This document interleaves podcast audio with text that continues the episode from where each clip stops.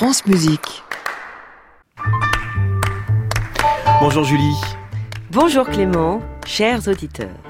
On a déjà parlé de Pauline Viardot, musicienne pianiste extraordinaire, compositrice, et maintenant la Pauline, promotrice de jeunes talents. Manager, quoi. Elle va, grâce à la réputation de son salon parisien, lancer la carrière de Saint-Saëns, Gounod ou Massenet, rien que ça. C'est le salon qu'elle anima rue de Douai qui connut l'activité la plus intense. Venir rue de Douai, c'est assister à de grands événements musicaux, par exemple. C'est dans son salon que résonne la première audition française du concerto pour piano d'Edouard Grieg, joué par le fils de la Malibran. Son neveu, quoi.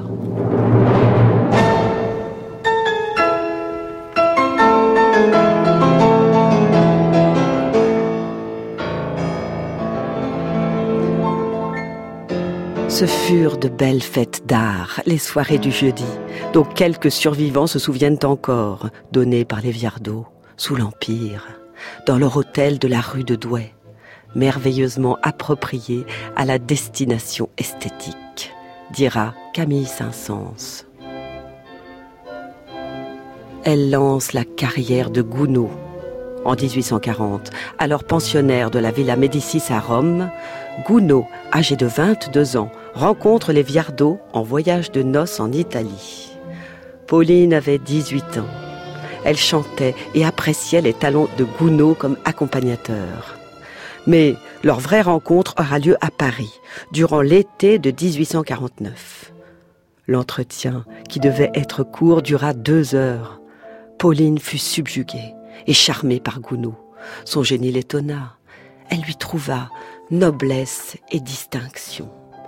Elle assura à son ami George Sand que son nouvel ami appartenait à la même sphère que Mozart. Sa musique est aussi divine que sa personne est noble et distinguée. Bien que présentement inconnu, Gounod aura un avenir immense dira Pauline à Georges.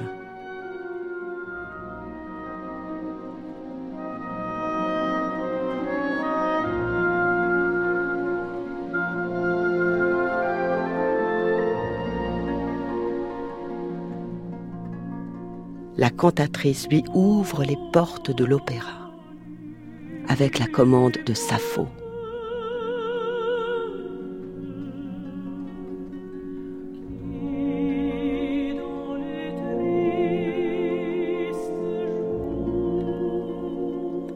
Ayant invité Gounod chez elle à la campagne, celui-ci y resta quelque temps en l'absence de Pauline et en profita pour terminer son opéra. Quand elle revint, il lui joua l'œuvre et la chanta. Elle fut émerveillée et apprit l'œuvre rapidement par cœur. Gounod écrira Ce fut le plus extraordinaire tour de force musicale que j'ai jamais vu il donnait la mesure des capacités étonnantes de cette merveilleuse musicienne.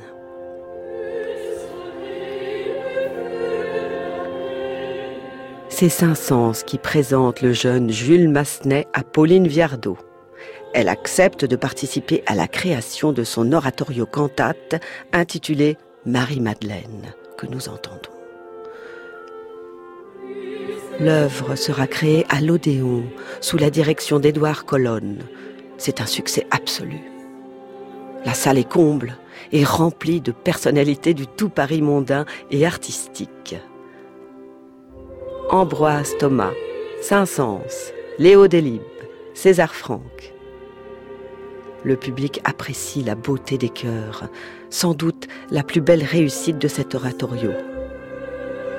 Le rôle est taillé sur mesure pour Madame Viardot. Pauline a lancé une fois de plus la carrière d'un jeune compositeur, jusque-là ignoré du grand public. Massenet lui en sera éternellement reconnaissant. Sa correspondance future ne cessera de rappeler tout ce qu'il doit à la cantatrice. Votre souvenir me cause un extrême plaisir, madame. Vous avez mis au service d'un débutant vos sublimes accents. Grande était votre générosité en faisant alors connaître Marie-Madeleine. Je vous dédie toute ma carrière, madame, car je vous la devrai. Votre affectueux Jules Massenet.